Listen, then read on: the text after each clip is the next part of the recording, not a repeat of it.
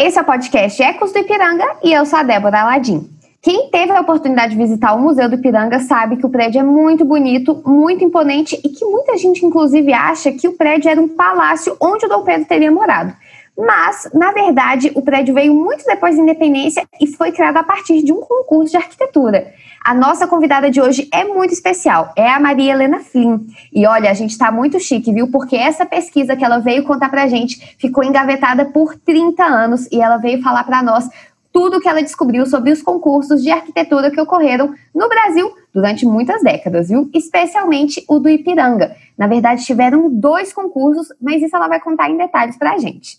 Professora Maria Helena, tudo bem? Muito obrigada por ter aceitado o nosso convite. Boa tarde, Débora. Tudo bem com você também? Tudo eu estou muito feliz eu estou muito feliz em poder apresentar esse trabalho que eu re realizei há mais de 30 anos atrás e que ficou num fundo de gaveta, tá certo? E assim, a gente quer saber tudo que você tem para nos dizer, tudo que você descobriu nesses anos todos pesquisando, não só os concursos que levaram à construção do Museu do Ipiranga, mas também vários outros concursos que aconteceram, o papel da imprensa, enfim. Pode palestrar, viu, professora? Agradeço ao Museu Paulista pelo convite para dizer algumas palavras sobre os concursos de arquitetura para seu famoso edifício. Minha principal fonte de pesquisa para os concursos anteriores à data de 1921 foram, portanto, os jornais de época e as revistas de engenharia. Portanto, minha pesquisa se prolongou por cerca de 30 longos anos. Até a proclamação da República, aqui na cidade de São Paulo, então província do Império, foram realizados quatro concursos muito importantes. Dois deles resultaram na escolha dos projetos que foram erguidos e são muito conhecidos de todos nós. O primeiro, realizado em 1879, foi para a Santa Casa de Misericórdia de São Paulo. O segundo, 1884, para o Matadouro de Vila Mariana, hoje abriga a sede da Cinemateca Brasileira. Outros dois concursos para a mesma finalidade ergueram o marco comemorativo da independência em terras paulistas pelo fato do grito aqui ter ocorrido, não tiveram o mesmo resultado, fracassaram por motivos políticos. O primeiro concurso foi no ano de 1876 e o segundo no ano de 1884. Entendi. Bem, o de 1876 uh, tinha o título Primeiro Concurso de Anteprojetos de Escultura, Arquitetura e Urbanismo para o Monumento do Ipiranga, São Paulo, SP, Concurso Público Nacional. A Comissão do Monumento do Ipiranga, criado no ano de 1869, fez publicar em diversos jornais da capital e cidades da província de São Paulo e da Corte, entre os meses de janeiro e junho de 1876, o edital do concurso. O edital leva a data de 31 de janeiro de 1876. O objeto do concurso é abrangente, prevê o desenho do monumento, portanto, de interesse dos escultores, solicita o desenho do arruamento da avenida que conduz da cidade ao monumento, portanto, de interesse dos urbanistas, e solicita o desenho das fachadas das casas situadas na Praça do Monumento, de interesse, portanto, dos arquitetos. O concurso é aberto a todos, sendo a única restrição que sejam brasileiros natos ou naturalizados, visto haver a intenção de serem os materiais, operários e, em uma palavra, toda a obra nacional. Portanto, o prazo final dos projetos nesse primeiro concurso é de oito meses, tempo absolutamente fantástico. Autores de projetos de outros estados podem mandar seus desenhos pelo correio. O júri será a Comissão Científica de Arquitetura do Instituto Politécnico de São Paulo. Este escolherá entre os projetos recebidos cinco e dentre estes o vencedor. Eles receberam cinco projetos, quatro do Rio de Janeiro e um de procedência desconhecida. Portanto, concorrendo, temos cinco projetos apenas, número que não correspondia à expectativa da comissão, que, conforme o artigo 3 do edital do concurso, esperava escolher cinco projetos entre o total dos projetos apresentados. Como se disser, eles deviam estar esperando receber 10, 15 ou 20 projetos e ficaram muito tristes com só os cinco. Sete dias após a entrega dos projetos, a comissão anuncia por editais em jornais que no dia 9 de setembro serão abertos os projetos recebidos. E, novamente, pelos jornais, a comissão anuncia que, dia 12 de setembro, esses projetos estarão em exposição para o público da cidade de São Paulo. e foram amplamente discutidos pela imprensa. No dia 18 de fevereiro, envia a comissão promotora do concurso seu veredito, rejeitando todos os projetos apresentados. O que, que acontece? É constituído no Rio de Janeiro um segundo júri para apreciação desses mesmos projetos. A promotora do Monumento do Ipiranga tem uma correspondente na cidade do Rio de Janeiro, com as mesmas atribuições. A de São Paulo se entende com a do Rio de Janeiro, para que, enviando os projetos de São Paulo ao Rio, a de lá constitua um segundo júri para opinar sobre os mesmos projetos. Os jornais paulistas do mês de junho anunciam a composição do segundo júri, que não podia ser mais ilustre, formado por personalidades nacionalmente conhecidas. Quem são esses membros do segundo júri? Primeiro, o Visconde do Rio Branco, conselheiro de Estado, diretor da Escola Politécnica do Rio de Janeiro, presidente do júri.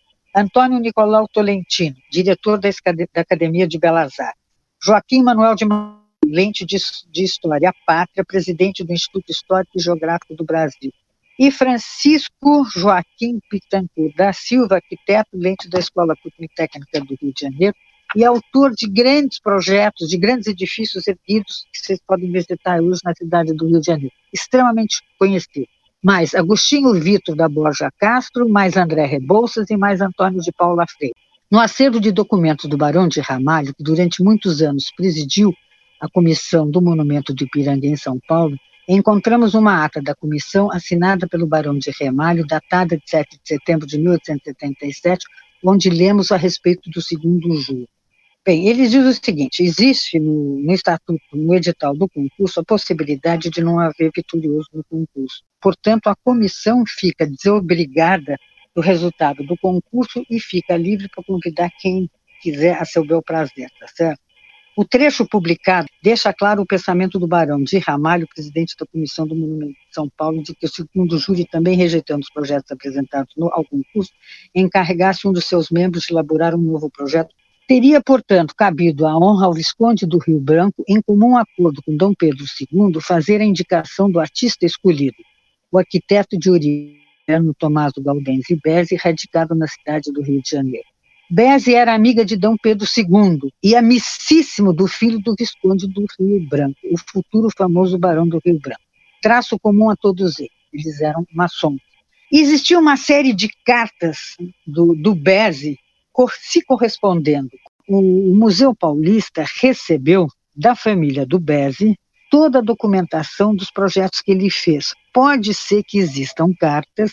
Na época em que eu fiz essa pesquisa, esse arquivo do Bezzi não existia ainda no acervo do Museu do Piranga. Portanto, é uma fonte nova para quem quiser, enfim, buscar novos aspectos desses, desse concurso de 1876.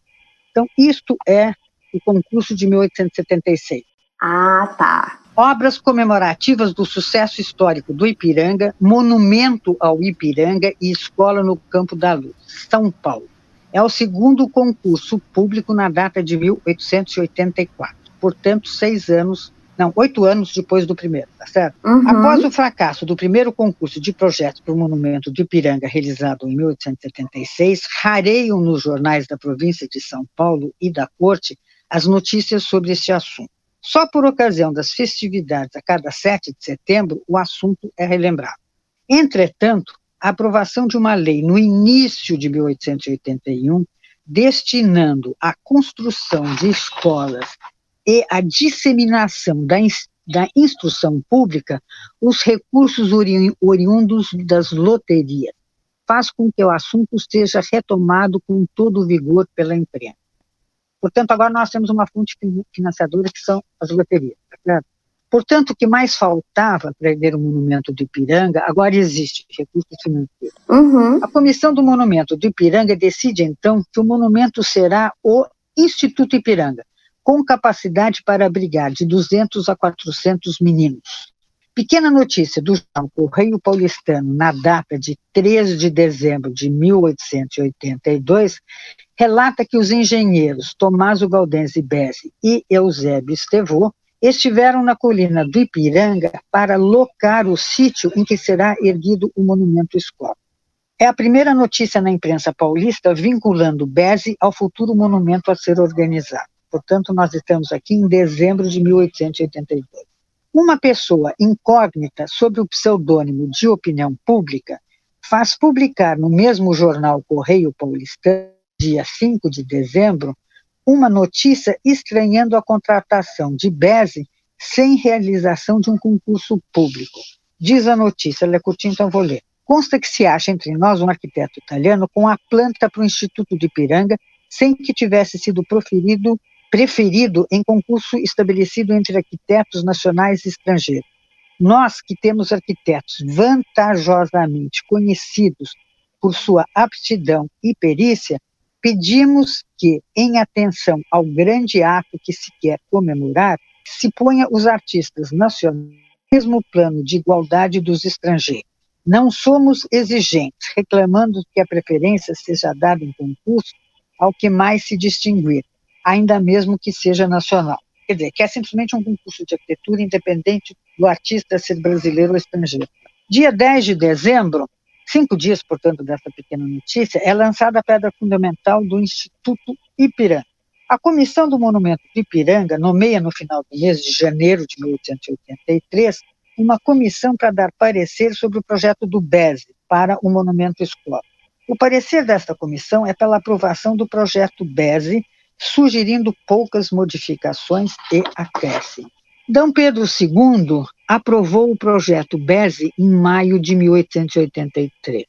Portanto, ao terminar o ano de 1983, temos o projeto arquitetônico pronto e aprovado e os empreiteiros escolhidos. Agora já estamos no primeiro semestre de 1884, e o editorial de Rangel Pestana, publicado no jornal A Província de São Paulo, 22 de junho de 84, estranha os rumores que dão conta de um novo contrato em gestação entre o vice-governador da província de São Paulo, Dr. Luiz Carlos de Assunção, e a comissão do Monumento do Piranga.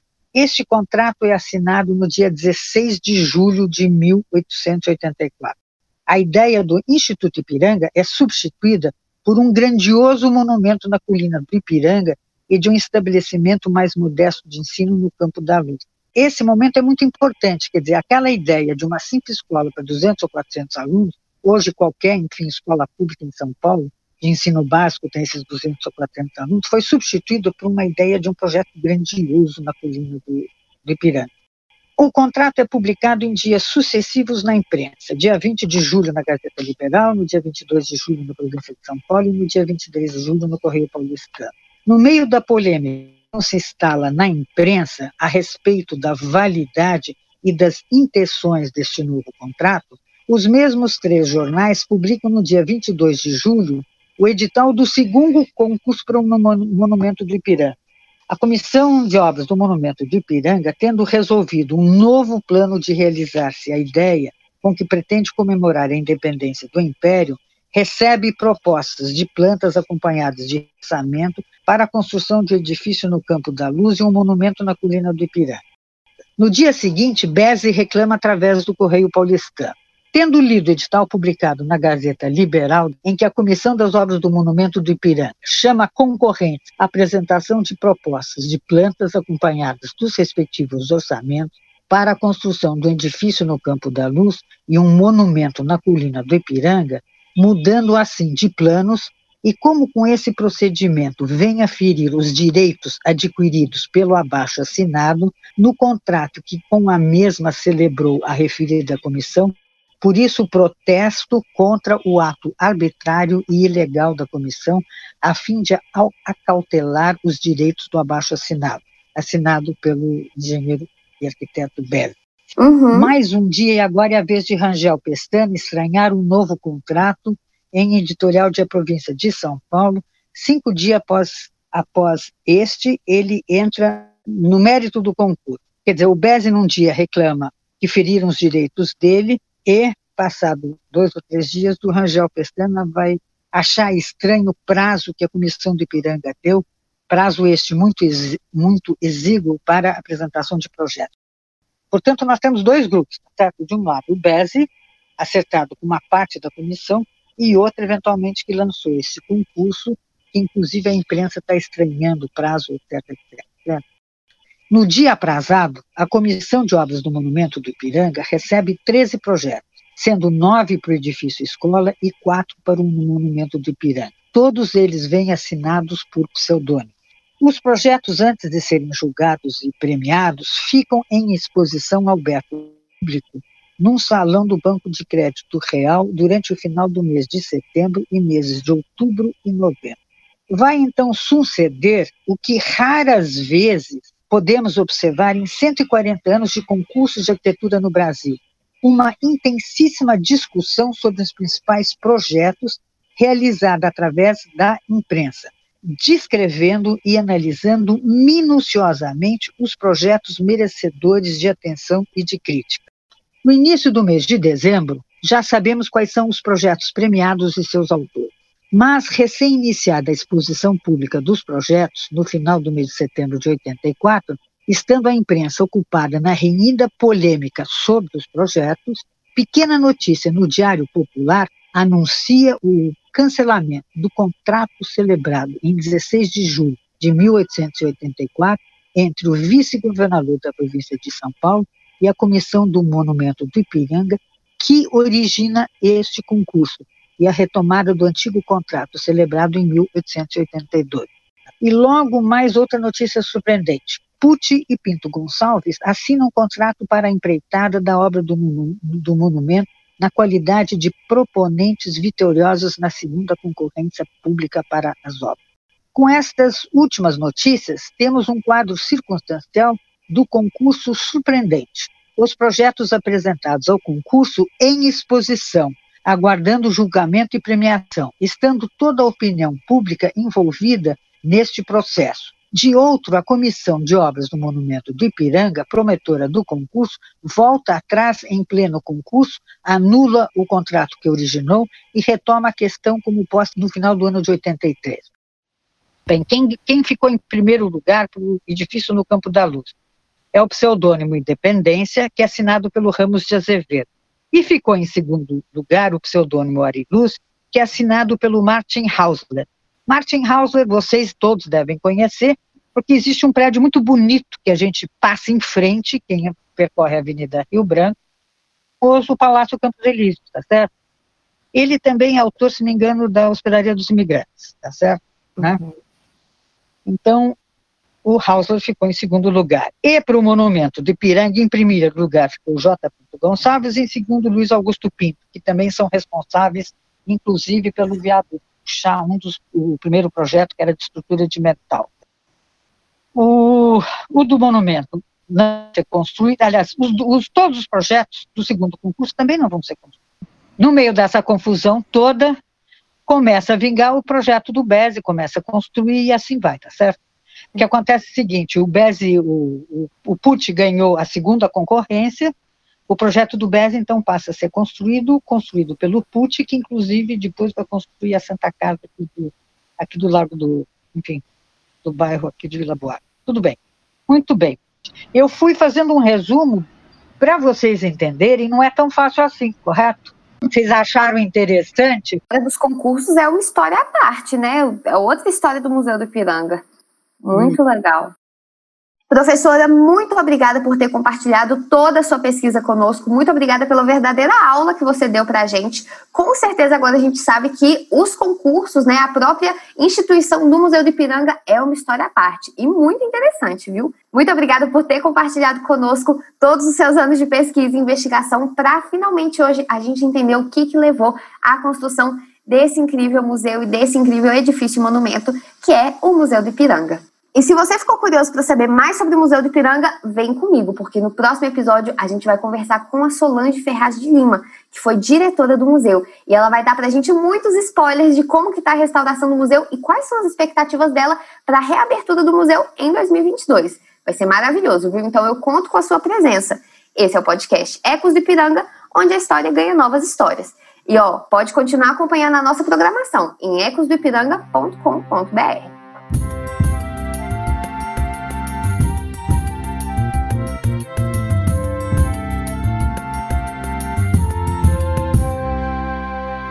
podcast foi um oferecimento do Museu de Ipiranga e foi gravado remotamente para respeitar o isolamento social.